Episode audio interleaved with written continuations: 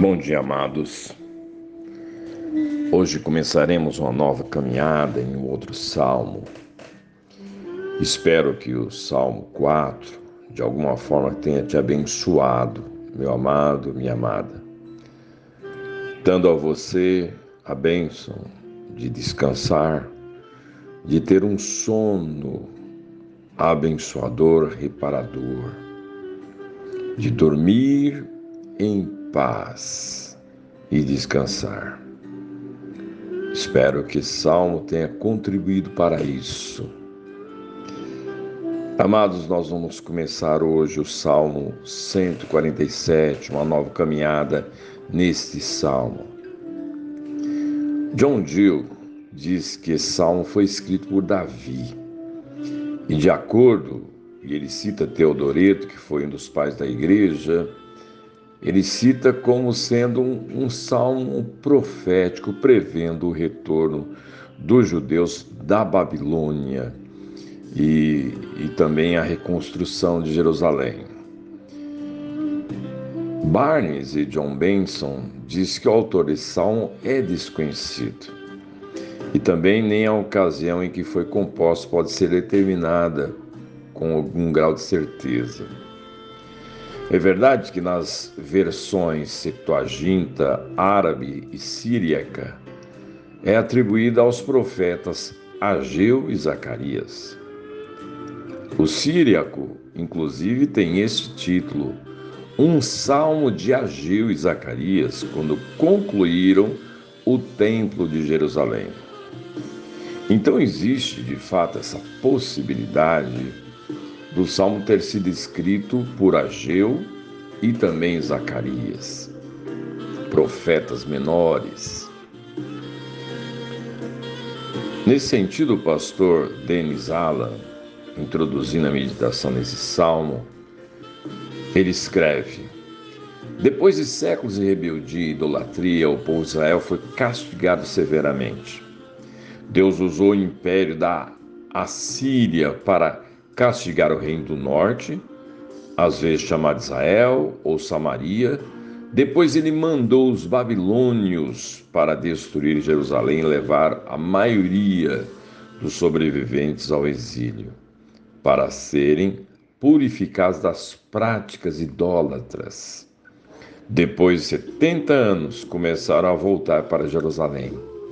Zorobabel conduziu um grande grupo com a ajuda dos profetas Ageu e Zacarias. Ageu e Zacarias animou o povo a reconstruir o templo de Jerusalém. Foram profetas que animaram o povo para a reconstrução do templo. Nas gerações seguintes, Esdras e Neemias voltaram para dar continuidade ao trabalho. Lidaram com problemas internos e ameaças externas. Neemias uniu o povo para terminar a reconstrução dos muros da cidade, aumentando a sua segurança. Diz o pastor Denis Allan, o Salmo 147 parece descrever a confiança e gratidão do povo nessa situação da paz restaurada depois do exílio. Calvino, na introdução deste belo salmo, comenta que o salmo exorta o povo de Deus para louvá-lo em duas por duas razões principais. A primeira, pela manifestação de seu poder, bondade, sabedoria e outras perfeições no governo comum da criação e as diversas partes dela, os céus e a terra. E o segundo motivo, a segunda razão, é, sobretudo, pela bondade especial, pelo seu amor e defesa do povo dele. O povo que ele escolheu por sua graça e a sua ação misericordiosa em restaurá-lo quando caiu e se achou disperso. Spurgeon, príncipe dos, precador, dos pregadores, diz, e, e de fato ele compartilha com propriedade, que esse salmo é um cântico especialmente notável. Nele, a grandeza e a bondade condescendente do Senhor são celebradas. O Deus Israel é apresentado em sua singularidade de glória, por cuidar dos tristes, e esquecidos. O poeta acha uma alegria singular em exaltar um que é tão incomparavelmente gracioso. É um salmo da cidade e do campo, da primeira criação e da segunda, da nação e da igreja. É bom e agradável do começo ao fim. Se amados, estaremos meditando nesse salmo, Salmo 147 que nos exorta a louvar o Senhor com gratidão exuberante, transbordante, e temos muitas razões para isso. Louvai ao Senhor, porque é bom e amável cantar louvores ao nosso Deus.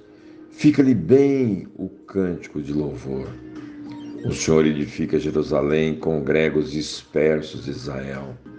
Saros de coração quebrantado, ele dispensa as feridas. Conta o número das estrelas, chamando-as todas pelo seu nome. Grande é o Senhor nosso e muito poderoso, o seu entendimento não se pode medir. O Senhor ampara os humildes e dá com os ímpios em terra.